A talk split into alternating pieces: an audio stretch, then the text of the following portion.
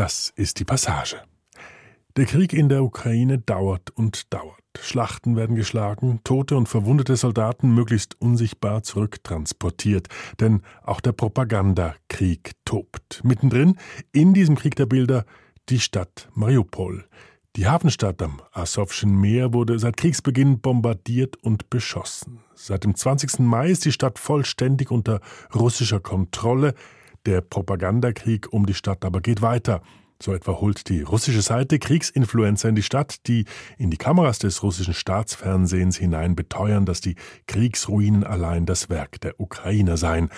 Aber auch die ukrainische Seite wird nicht müde, das Wüten der russischen Armee in der Stadt anzuprangern. Was dabei vergessen geht, ist das reale Leid der Kriegsopfer aus Mariupol.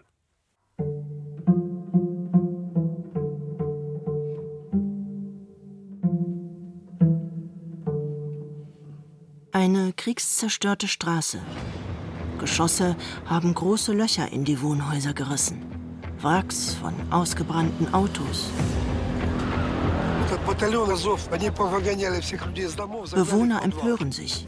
Alle Zerstörung geht auf das Konto des Regiments Azov. Der Film Mariupol Ja Живой. Mariupol Ich lebe. Er läuft unter Dokumentalistika, produziert von den russischen Staatssendern RT und Russia 24. Eine ältere ukrainische Frau spricht spontan einen russischen Soldaten auf einer Straße in Mariupol an. Ob er nicht nach ihrer Enkelin schauen könne? Sie habe gerade ein Kind zur Welt gebracht. Rührende Szene im Keller. Mütter, die ihre Neugeborenen durchs Bild tragen. Welche Hilfe brauchen Sie jetzt? fragt der russische Ratter.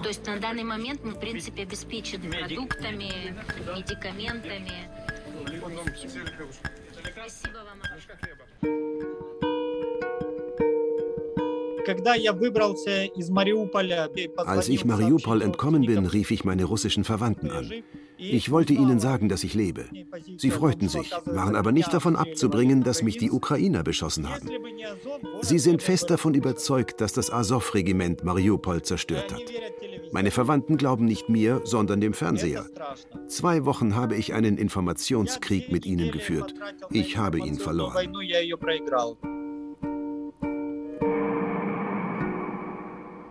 Propagandaschlacht um Mariupol. Doku über eine Stadt im Krieg. Von Christine Hamel.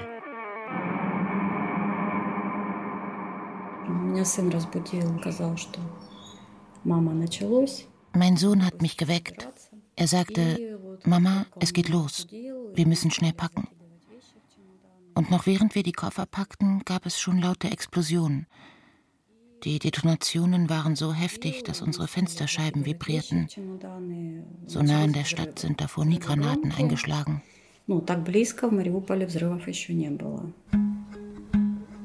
Xenia Kajan lebt mit ihrem 16-jährigen Sohn Bogdan im neunten Stock eines Hochhauses am Hafen von Mariupol. Sie können da nicht bleiben, wenn geschossen wird. Das ist sofort klar. Mutter und Sohn ziehen am 24. Februar ins Zentrum zu Xenia Kajans Mutter, die in einem kleinen Haus mit Garten hinter dem zentralen Markt wohnt. Denn wer wird schon, so die Logik, Menschen mitten in der Stadt beschießen? Сын насыпал в мешки землю, укреплял окна. Mein Sohn hat Sandsäcke vorbereitet und die Fenster verbarrikadiert. Von innen haben wir die Möbel vor die Fenster gerückt. Wir waren zu sechst. Meine Mutter, mein Sohn Bogdan, ich, meine Schwester, ihr Mann und ihre Tochter. Wir hatten Angst, aber auch Hoffnung, dass alles schnell wieder vorbei ist. Die Hoffnung wird sich nicht erfüllen. Mariupol wird Schauplatz erbitterter Kämpfe, unter denen vor allem die Zivilisten leiden. Das ist kein Zufall. In der Stadt laufen viele Fäden des Krieges zusammen. Mariupol ist Frontstadt der Kämpfe und der Propaganda. Und das nicht erst seit dem Angriff Russlands auf die Ukraine im Februar 2022. Die Hafenstadt ist seit 2014 umkämpft. Kurzzeitig gelang es den von Russland unterstützten Separatisten sogar, Mariupol unter ihre Kontrolle zu bringen. Es war das Bataillon Azov, das die Industriestadt für die Ukraine zurückeroberte. Seitdem kreist die russische Propaganda um Azov und die ukrainische Propaganda dreht sich um Mariupol. Люди, которые продолжали жить в Мариуполе, оставались die Leute, die nach 2014 weiterhin in Mariupol gelebt haben, waren sehr patriotisch. Unsere Stadt war ein Vorposten nah an der Front. Aber vielleicht haben wir schon nicht mehr so auf die Gefahr reagiert, wie es eigentlich nötig gewesen wäre. Sie gehörte längst zum Alltag. Und man kann schließlich nicht immer Angst haben. Она не может постоянно бояться.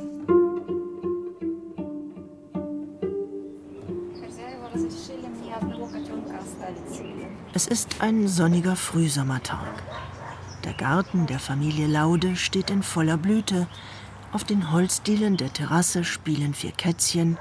Hunde gibt es auch. Ein veritables Paradies. Doch die, die der Hölle des Krieges entkommen sind, haben wenig Sinn für Idylle. Zu groß der Kontrast.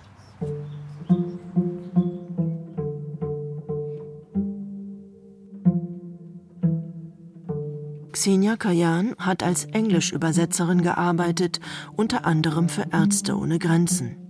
Sie ist 40, aber durch den Krieg genau wie ihre Mutter so ausgemergelt, dass beide Kindergrößen tragen. Xenia und ihre Mutter Olga sind in der zweiten Maiwoche aus Mariupol nach Oberpullendorf in Österreich gekommen.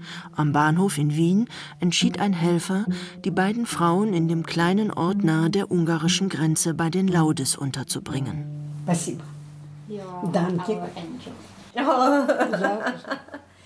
Ein Glücksfall in ansonsten überwältigendem Unglück. Am Geräusch der Flugzeuge konnten wir unterscheiden, ob es ein schwerer Kampfjet ist, der vier oder sechs Bomben abwirft, oder ein leichter, der eine Bombe abwirft, einen Bogen fliegt und dann eine zweite Bombe fallen lässt. Zwischen ein und vier Uhr nachts gab es meist Ruhe. In diesen drei Stunden konnten wir etwas schlafen.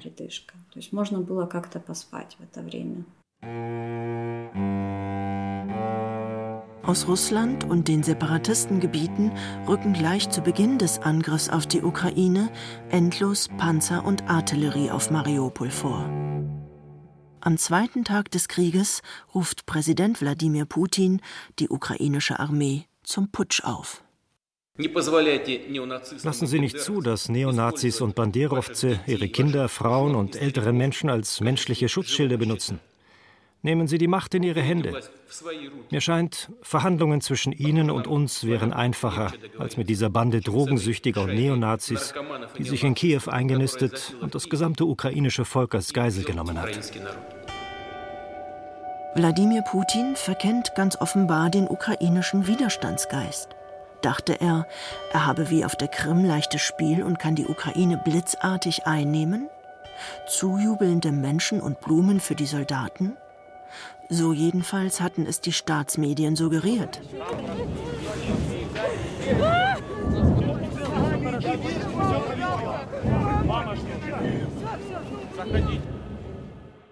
Am 2. März, sechs Tage nach Kriegsbeginn, ist die Hafenstadt von russischen Truppen umzingelt.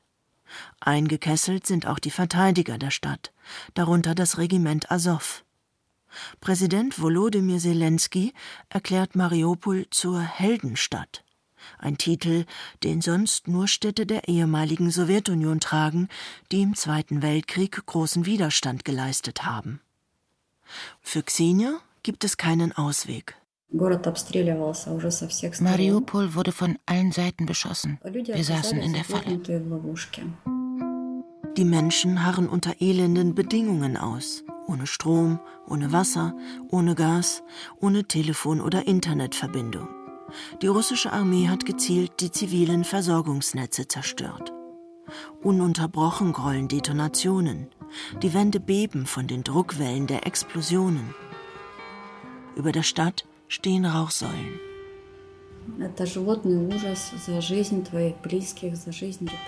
Es ist ein tierischer Schrecken, weil du um deine Nächsten fürchtest, um das Leben deines Kindes. Wir konnten am Ton unterscheiden, ob es einschlagende Granaten sind oder ob unsere schießen. Der Ton ist in etwa so, als würdest du auf den Bahngleisen stehen, während ein Zug auf dich zuhält. Das Pfeifen und Zischen hört sich schrecklich metallisch an und die Erde vibriert.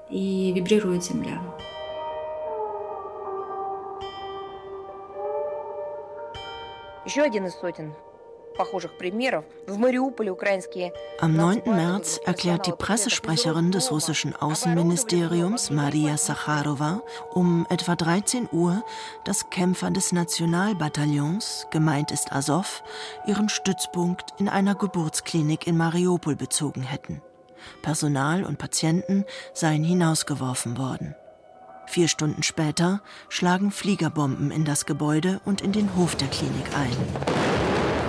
Auf Bildern sieht man einen riesigen Krater. Nach ukrainischen Angaben sterben drei Menschen, 17 werden verletzt. Ein Kriegsverbrechen urteilt die OSZE. Die Bilder gehen um die Welt. Auf einem Foto der Nachrichtenagentur Associated Press, kurz AP, sieht man die hochschwangere Beauty-Influencerin und Bloggerin Mariana Wyschemirskaya. In einem Teddy-Schlafanzug kommt sie verletzt und verstört über die Treppe aus dem ersten Stock.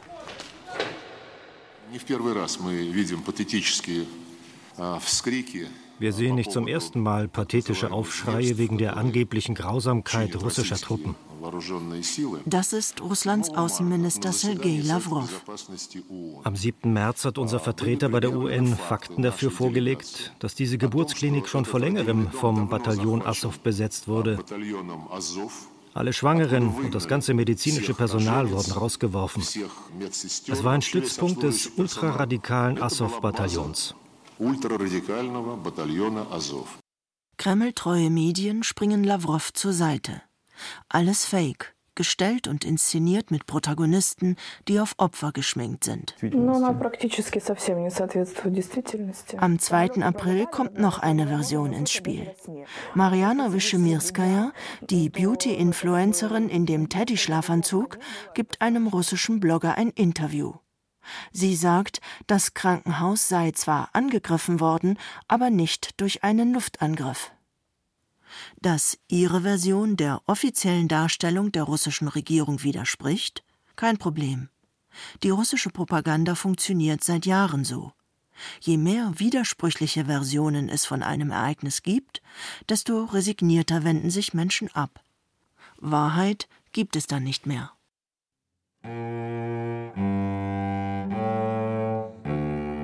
Einen Tag nach dem Angriff auf die Geburtsstation stoßen russische Verbände ins Stadtzentrum von Mariupol vor. Sie leisten sich erbitterte Kämpfe mit den Verteidigern von Mariupol.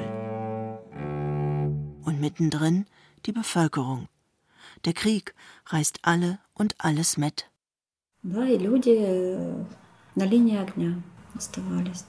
Die Leute waren mitten in der Schusslinie bei den Straßenkämpfen. Irgendwann sagte ich zu meinem Sohn, wenn Panzer in die Stadt kommen, nehme ich ein Beil und gehe auf den Panzer los. Wenn du so in die Ecke getrieben wirst, willst du dich wehren. Dass die Einnahme der Stadt in Straßenkämpfe mündet, hat nicht nur militärische, sondern auch politische Gründe. Nationalism, Neofaschism, он просто ошарашивает. К нацистским кричалкам в школьных лагерях теперь добавилась бандеровская И дети повторяют заученные неонацистские лозунги. Regierungsnahe Medien und russische Politiker hatten seit Monaten die Gefahr heraufbeschworen, die von Asowschen Neonazis und ultranationalistischen Bataillonen für Zivilisten ausgehe. Angeblich der reinste Terror. Sie waren ganz high von der ukrainischen Nazi-Gefahr. Befreiung der Städte, Denazifizierung. Wir lassen unsere nicht im Stich. Sie konnten die Menschen in Mariupol in dieser Logik also schlecht eingeschlossen lassen mit all den Neonazis. Die ganze Begründung des Krieges wäre auseinandergeflogen.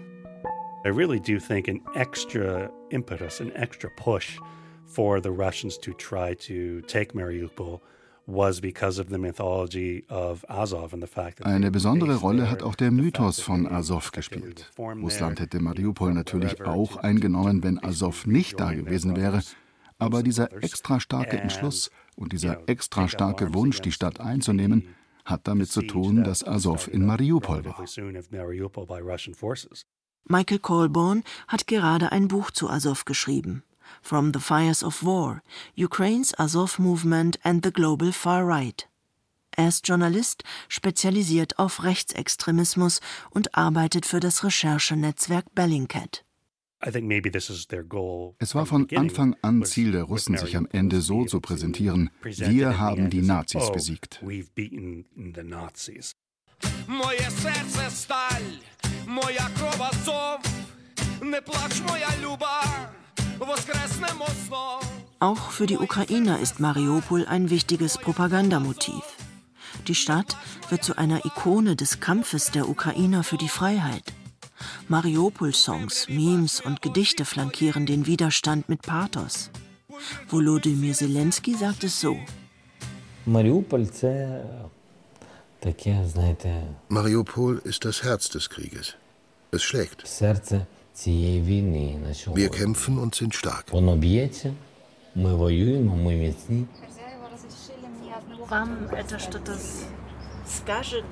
Haben Sie es auch so empfunden, Mariupol als Herz des Krieges? Xenia presst die Lippen aufeinander und überlegt. Dann sagt sie mit starrem Blick auf die Pfingstrosen: Das Herz des Krieges ist Romantik. Bei uns war keine Romantik. Bei uns waren nur Angst und Tod.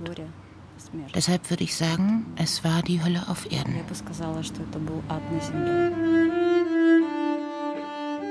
Xenia spricht langsam, bedacht, manchmal fast schleppend.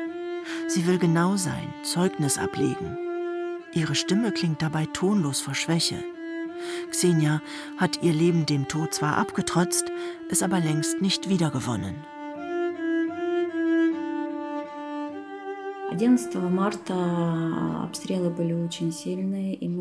Am 11. März war der Beschuss sehr stark. Wir hatten uns entschlossen, die Nacht im Keller der Klinik Planet Gesundheit zu verbringen. Sie lag nur 300 Meter von unserem Haus entfernt. Wir suchten ein paar Sachen zusammen. Der ganze Tag war sehr unruhig. Wir waren schon angezogen und wollten das Haus verlassen. Ich war unten im Keller, um den Katzen noch Trockenfutter dazulassen. Auf einmal gab es eine schwere Explosion.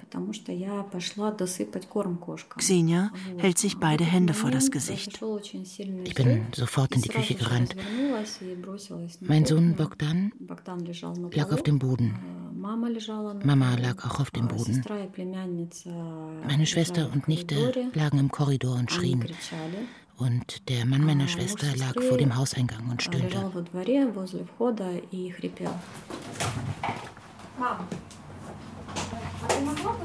Xenia springt ruckartig auf.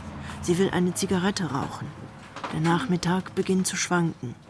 Im Garten bittet sie ihre Mutter, in der Zwischenzeit mit mir zu sprechen. Ich heiße Olga. Haben Sie ein Foto von unserem Haus gesehen? Olga holt ihr Handy und zeigt ein Gespenst von einem Haus, verkohlt und verrußt. Das Schlimmste ist, dass wir nirgendwohin zurück können. Es gibt kein Zurück für uns. Das kommt noch zu allem Leid, das wir erlebt haben, dazu.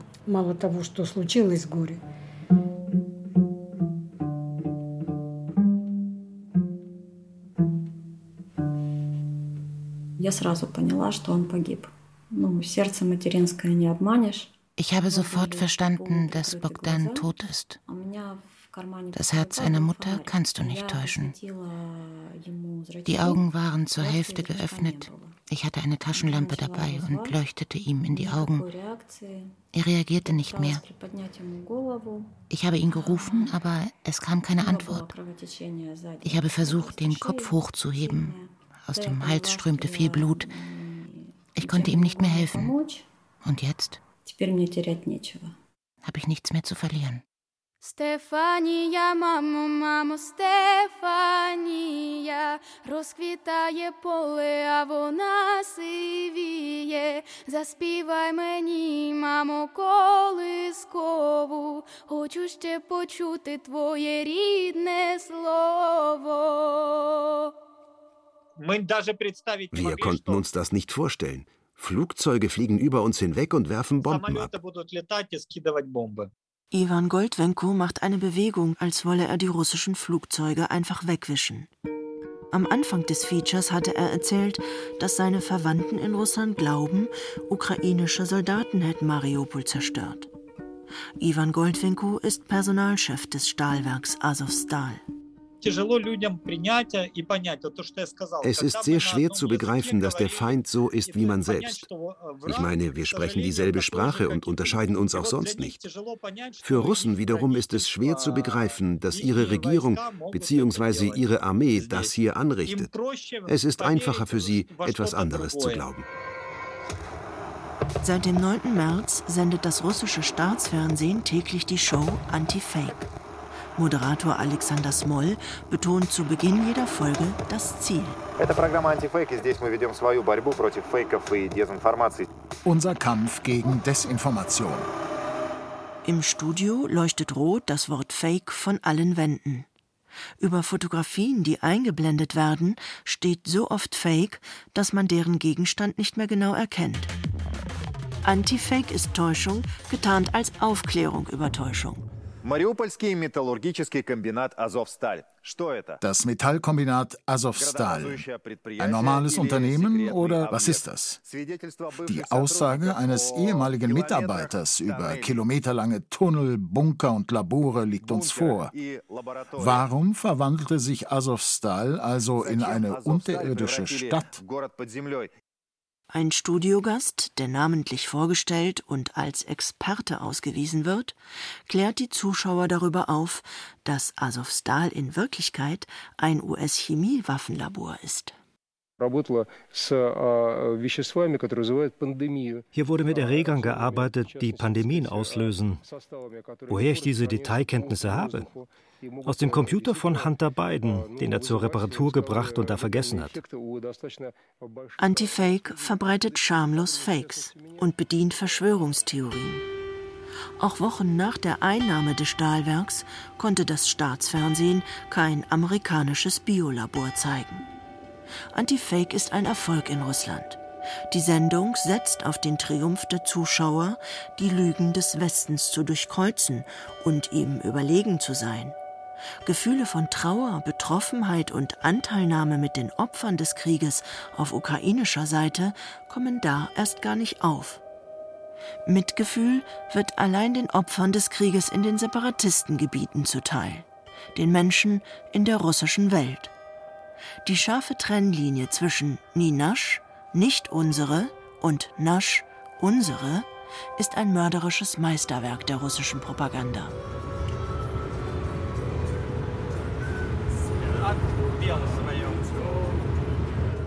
Im Sommer 2021 bin ich mit der ukrainischen NGO SOS Vostok 300 Kilometer an der sogenannten Kontaktlinie im Donbass entlang gefahren. Es ist die Linie, die die ukrainische Armee von den von Russland unterstützten Kämpfern trennt. Militärisch ausgedrückt die Front. Die letzte Station auf unserer Tour war Mariupol. Der Hafen gilt als Tor des Donbass zur Welt. Auch deshalb steht Mariupol auf der Wunschliste des Kreml.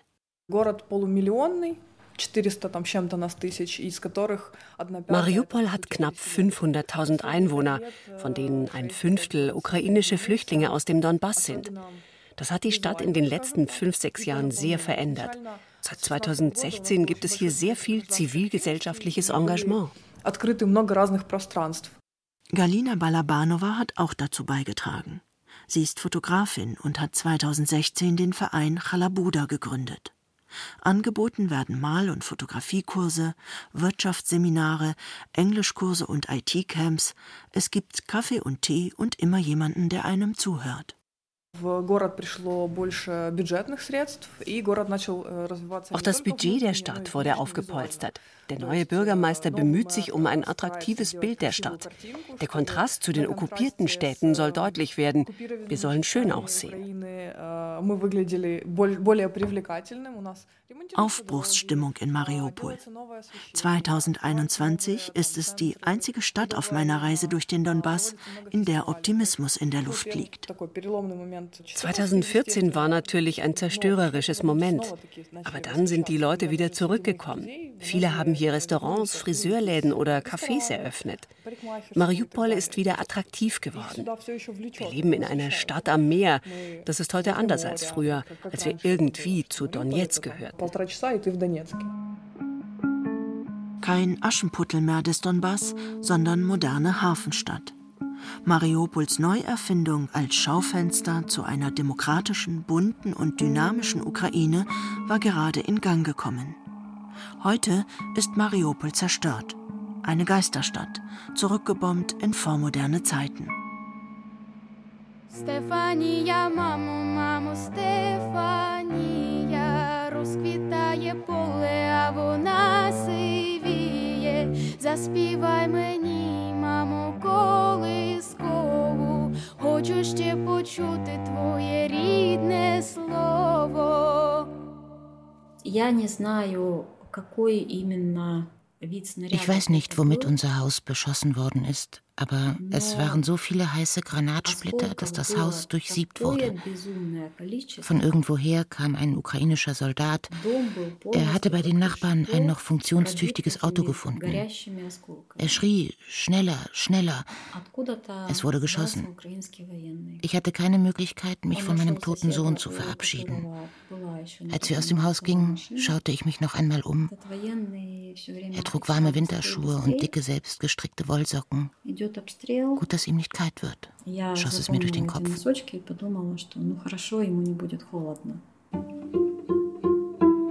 Bogdan konnte am 15. Juni in Mariupol beerdigt werden. Sein Vater, Xenia ist von ihm geschieden, war deshalb extra dageblieben.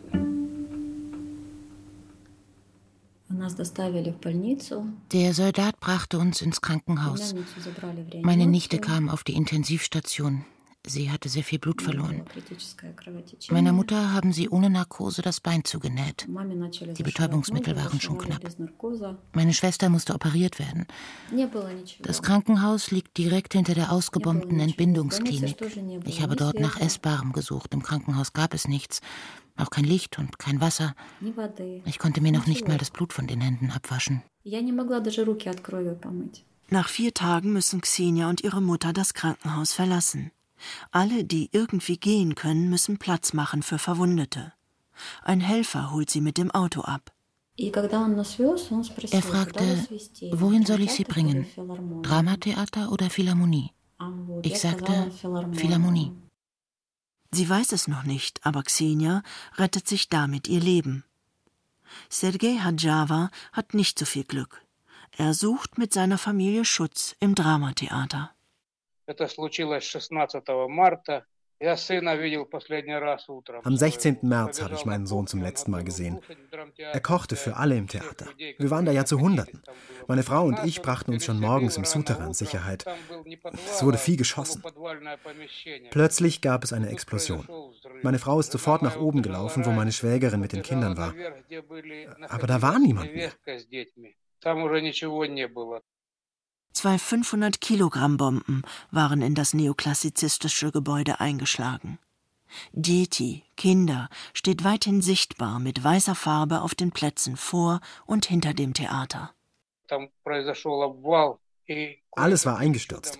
Wie durch ein Wunder kam nach und nach unsere siebenjährige Enkelin zusammen mit der Tochter der Nachbarn aus den Trümmern gekrochen. Alle anderen sind umgekommen. Alle sind tot. Warum? Ein Kriegsverbrechen urteilen OSZE und Amnesty International. Die Zahl der Toten klafft bei unterschiedlichen Quellen weit auseinander. Amnesty geht von mindestens zwölf Menschen aus, die bei dem Angriff getötet werden. Die ukrainische Regierung und Associated Press sprechen von bis zu 600 Toten.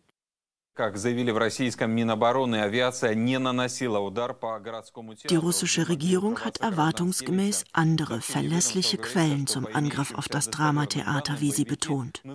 Azov habe das schon vermiente Theater selbst gesprengt. Es tobe ein Bürgerkrieg in der Ukraine. Xenia harrt unterdessen mit ihrer Mutter im Keller der Philharmonie aus.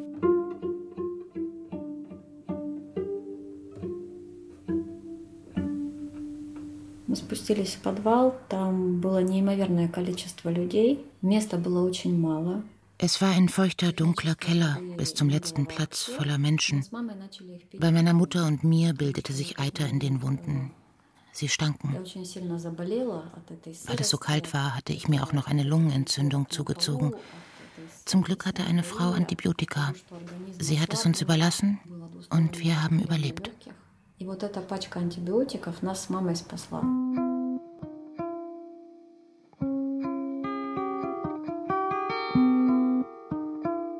Neben Dramatheater und Philharmonie sind auch die Bunker im Hüttenwerk Asowstal Zufluchtsort.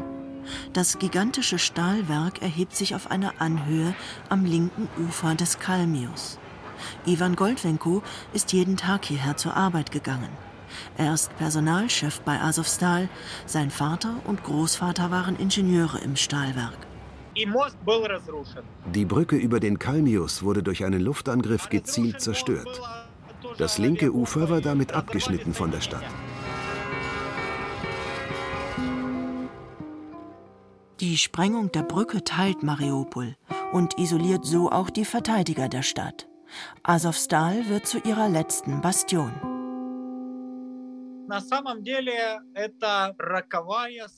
Das ist ein verhängnisvoller Zufall. Niemand hatte damit gerechnet, dass der Feind über Cherson kommt und die Stadt von Südwesten aus umzingelt. Die Russen haben den Verteidigern keine Möglichkeit gegeben, aus Mariupol herauszukommen. Aus dem Schutzraum wird am Ende des Kampfes um Mariupol eine Falle. Am 21. April verkündet der russische Verteidigungsminister Sergei Shoigu, Mariupol sei eingenommen und unter russischer Kontrolle. Wladimir Putin befiehlt, Asowstal nicht zu stürmen, sondern zu belagern.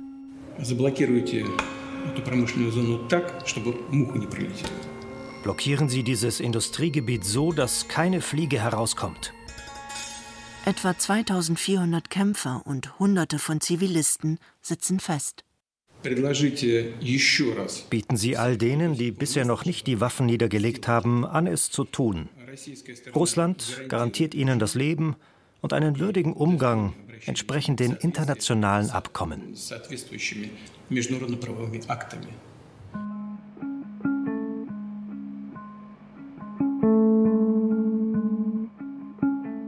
Das Schicksal der Eingeschlossenen bewegt die ganze Welt. Ehefrauen von Azov-Kämpfern ersuchen selbst den Papst um Hilfe. Dank den Verteidigern von Mariupol haben wir kritisch wichtige Zeit für die Formierung von Reserven, eine Kräfteumgruppierung und den Erhalt von Hilfe von unseren Partnern erhalten. Schreibt die stellvertretende Verteidigungsministerin der Ukraine, Hanna Maljar, auf Facebook. Die Botschaft, die Verteidiger von Mariupol haben die ganze Ukraine verteidigt. Volodymyr Zelensky sekundiert, wir brauchen unsere Helden lebend.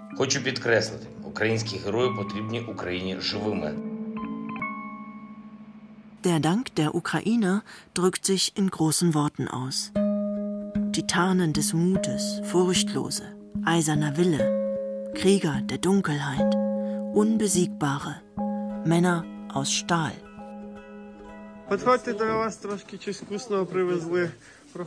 Die Social-Media-Kampagnen laufen bei Azov nun auf Hochtouren. Videos zeigen die Kämpfer, wie sie den Zivilisten in den Bunkern von Azovstal Lebensmittel bringen. Von allen Seiten werden sie von Kindern umringt. Die Botschaft? Die Kämpfer von Azov sorgen sich um Frauen und Kinder. Es gibt sogar ein wenig Familienalltag. Gebannt verfolgt die Welt Tag für Tag mit, wie es weitergeht in dieser höllischen Reality-Show, wie es einer der Eingeschlossenen sagt. In den Tagesthemen erklärt Leutnant Ilya Samoilenko, Wir werden aus der Luft, vom Land und der See beschossen, aus allen Richtungen. Sie haben ganz klar eine Übermacht, aber sie haben nicht die Aufopferungsbereitschaft und die Professionalität, die wir haben. Und deswegen sind wir besser.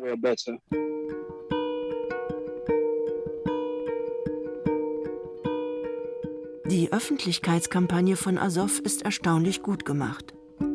Extremismusforscher Michael Colborn spricht von Profis. Sie sind sehr gut und geschickt im Branding, in der politischen Kommunikation und in Social-Media-Kampagnen mit der Nutzung von Hashtags. Obwohl das Azov-Regiment nur eine verschwindend kleine Einheit innerhalb der ukrainischen Truppenverbände ist. Es ist ihnen gelungen, sich so zu präsentieren, als seien sie die bedeutendsten Verteidiger der Ukraine.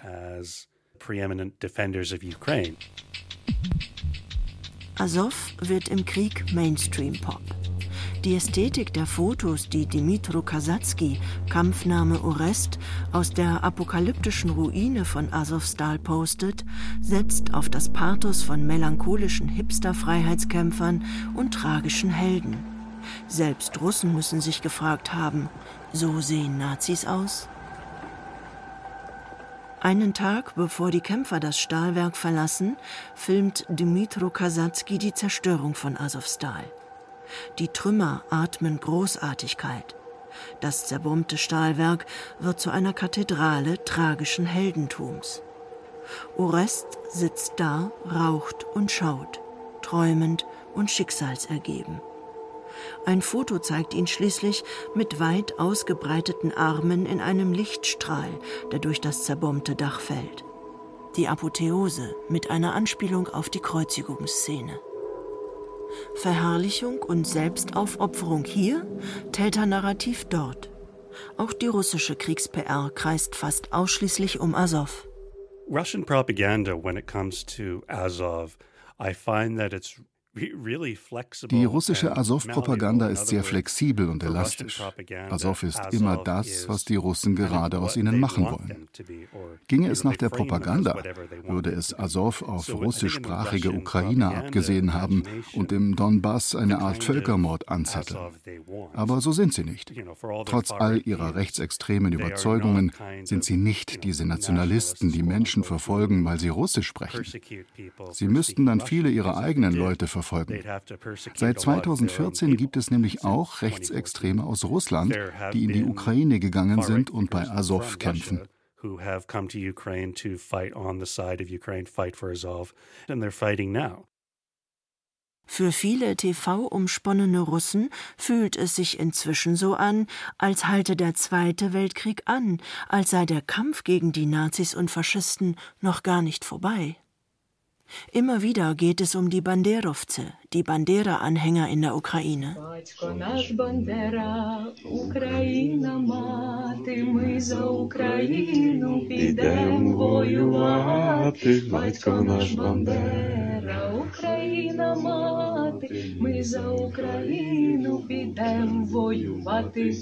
Stepan Bandera war der ideologische Kopf der Organisation ukrainischer Nationalisten, kurz OUN.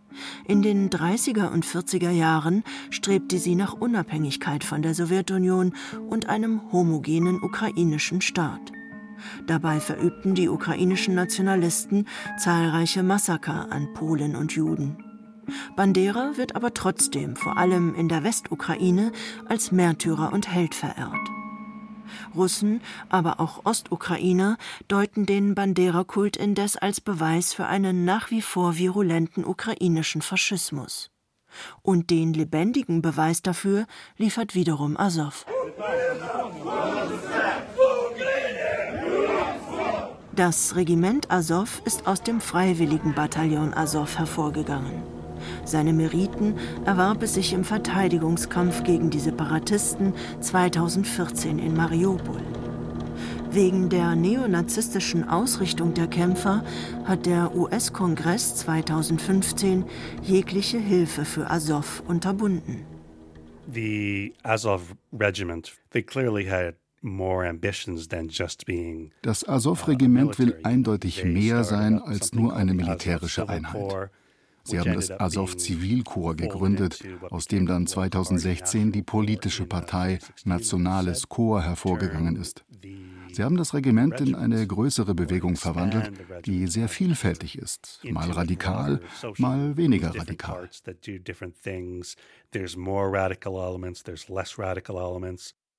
Als Erkennungszeichen dient dem Regiment Azov nach wie vor eine gedrehte Wolfsangel. Ein Zeichen, das auch von SA-Standarten und SS-Divisionen genutzt wurde. Auch die Tattoos vieler Kämpfer stammen aus dem Katalog der extremen Rechten. Es hat sicher keine so eindeutige ideologische Trennung zwischen militärischer Einheit, also Regiment, und politischer Bewegung, also Nationalkorps, stattgefunden, wie oft von ukrainischer Seite betont. Aber dass ausgerechnet das Putin-Regime Rechtsextremismus in der Ukraine verfolgt, ist schiere Propaganda. The irony is, is like they have people on their own side who literally die Ironie ist, dass die Russen Soldaten in ihren eigenen Reihen haben, die die gleichen Tattoos haben, die schwarze Sonne oder andere klar rechtsextreme Symbole. Das zeigt ihre ganze Scheinheiligkeit.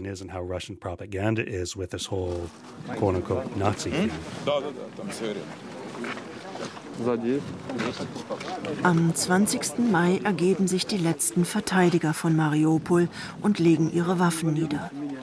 In Putins TV sieht man, wie sie erhobenen Hauptes vor die russischen Soldaten zur Leibesvisitation treten. Vor laufender Kamera müssen sie sich bis auf die Unterhose entkleiden, während ihre Körper nach Nazi-Tattoos abgesucht werden.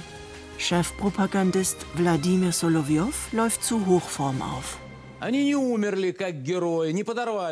Sie sind nicht als Helden gestorben, Sie haben sich nicht zerrissen und nicht mit ihrem Blut an die Wände geschrieben, Tod, aber keine Kapitulation.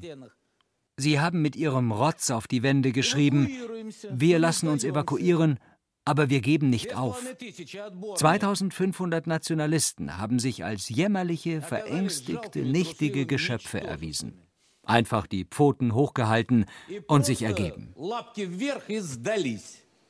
Es ist ein einziges hämisches Frohlocken, eine Selbstentblößung mit faschistischen Fantasien.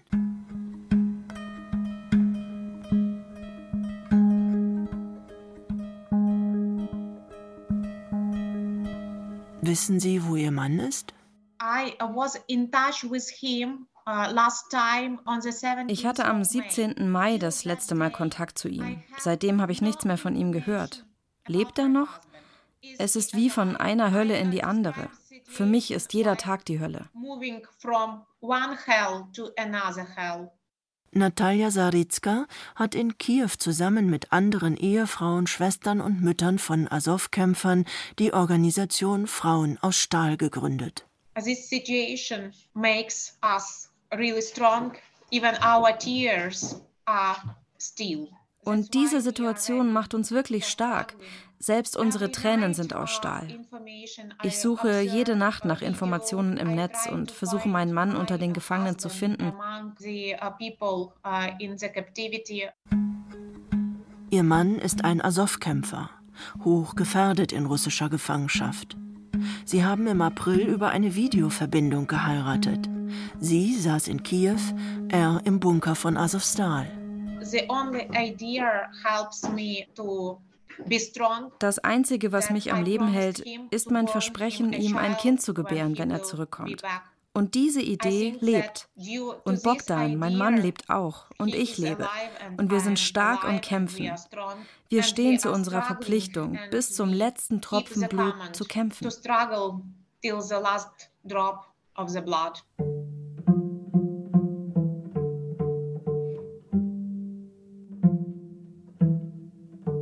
Xenia kämpft in Mariupol um ihr Leben. Sie muss sich und ihre Mutter aus der Stadt bringen.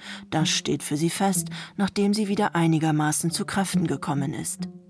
In der Philharmonie werden Wasser und Lebensmittel knapp. Die Menschen werden in all der Enge zunehmend aggressiv. Wir sind zu Fuß gegangen. Ich habe meine Mutter auf dem Rücken getragen. Ich wollte zu meiner Garage. Mein Auto war tatsächlich unbeschadet und wir sind losgefahren. Ich habe mich an meinen Sohn im Himmel gewandt und bat ihn um Hilfe. Und er antwortet, Mama, hab keine Angst, du kommst an. Und ich bin angekommen.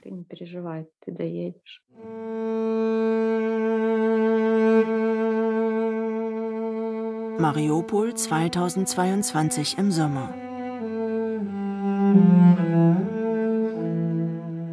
Videos in den sozialen Medien zeigen eine kriegszerstörte Stadt. Auffallend ist die Stille. Es fahren keine Autos mehr. Nichts ist zu hören. Eine große Ereignislosigkeit. Auf Plakatwänden liest man die trotzige Prognose, Russland ist hier für immer. Der Freiheitsplatz heißt jetzt wieder Leninplatz.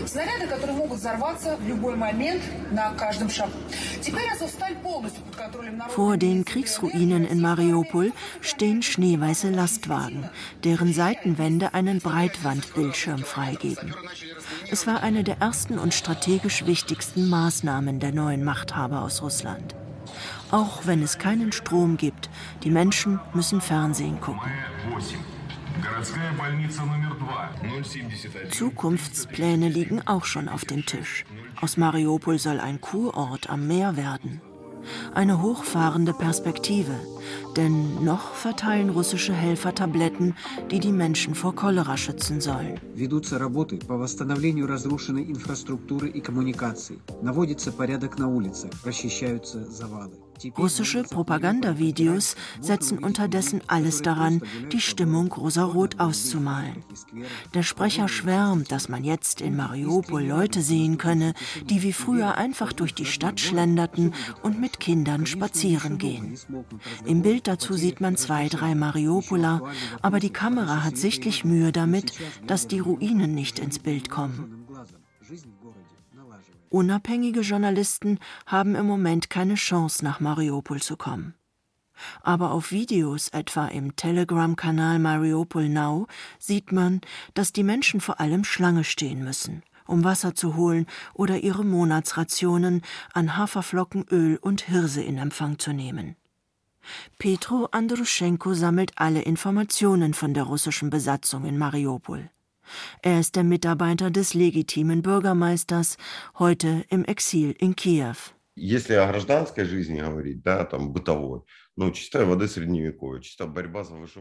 Mariupol ist eine mittelalterliche Stadt geworden, in der jeder ums Überleben kämpft.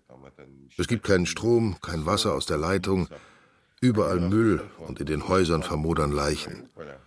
Der Geruch nach Verwesung, nach Feuer und nach Menschen, die sich und ihre Kleidung nicht waschen können, würde auf die Frage, was in Mariupol jetzt passiert, antworten.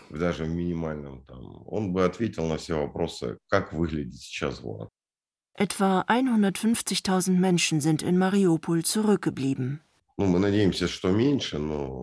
hoffen auf weniger, aber bisher ist das unsere Prognose. Es sind nicht 150.000 Putin-Enthusiasten. Die Zoowärter etwa sind in Mariupol geblieben, denn es gab keine Möglichkeit, die Tiere während der Kampfhandlungen zu evakuieren. Und so gibt es hunderte Gründe. Aber natürlich gibt es auch Überzeugte. Auf einem Video sieht man eine Traube von Männern, die vor einer neu eingerichteten Polizeistation auf Einlass warten. Die ersten Kollaborateure sind immer die Polizisten. Sie wechseln sehr schnell die Seite. Wir befreien Mariupol, finden und bestrafen sie. Es steht zu befürchten, dass die Ukraine ihr Loyalitätsproblem in der Ostukraine so nicht löst. Im Donbass und im Süden der Ukraine gibt es eine hartnäckige Minderheit, die sich lieber heute als morgen die Sowjetunion zurückwünscht.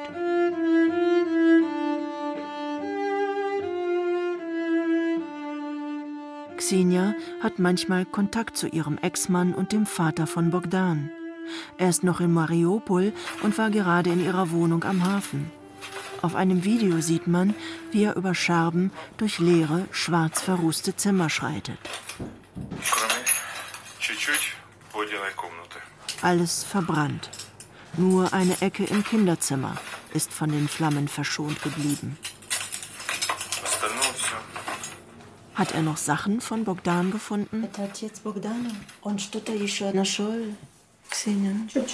Wenig, ganz wenig. Das, was in dieser kleinen Ecke war.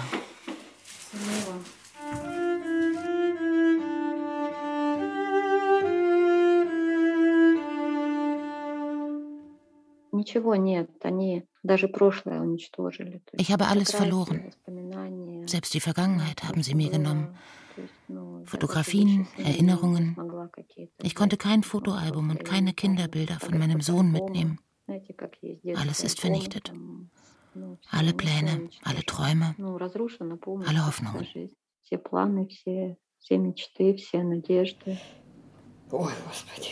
Xenias Mutter ist verzweifelt. Diejenigen, die den Krieg stoppen müssen, hören diese Reportage ja nicht. Selbst wenn, das Schicksal von Xenia und ihrer Familie würde sie nicht erreichen. Die Propaganda hat zu einer Erblindung und Abstumpfung der russischen Gesellschaft und Machthabenden geführt aus der bestellten Wirklichkeit, aus operettenhaften Treffen eines Sicherheitsrates und inszenierten Pressekonferenzen, aus dramatischen Kranzniederlegungen, schamlos aufgebauschten Nazi-Legenden und der falschen Trauer um Kinder des Donbass ist längst eine neue Realität geworden. Sie hat zu dem Krieg Russlands gegen die Ukraine geführt und zur völligen Zerstörung Mariupols. Er müsse, sagt der russische Präsident, diesen Albtraum beenden. Russland müsse den Genozid an Millionen Menschen in der Ukraine stoppen. Sie hoffen allein auf Russland, allein auf uns, sagt Wladimir Putin. Unterdessen zerstören seine Truppen in der Ukraine das Leben von Millionen Menschen.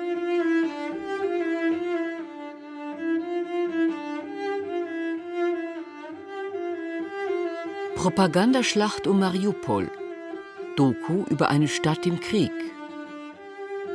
Von Christine Hamel. Stefania, Mamo, Mamo, Stefania, розквітає поле, а вона сивіє. Заспівай мені, мамо, колискову, хочу ще почути твоє рідне слово.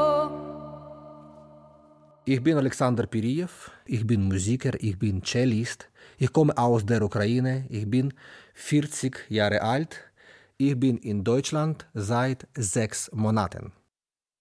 Ich heiße Valeria, ich bin 16 Jahre alt, ich bin Sängerin. Ich komme aus der Ukraine, Kiew. Ich bin in Deutschland seit fünf Monaten. Es sprachen Xenia Tilling, Peter Veit, Jerzy May, Stefan Wilkening und die Autorin. Ton und Technik Daniela Rüder. Regie Helen Malich. Redaktion Johannes Bertou. Eine Produktion des Bayerischen Rundfunks für das ARD Radio. Erfahren Sie mehr über unsere Sendungen auf unserer Homepage srf.ch.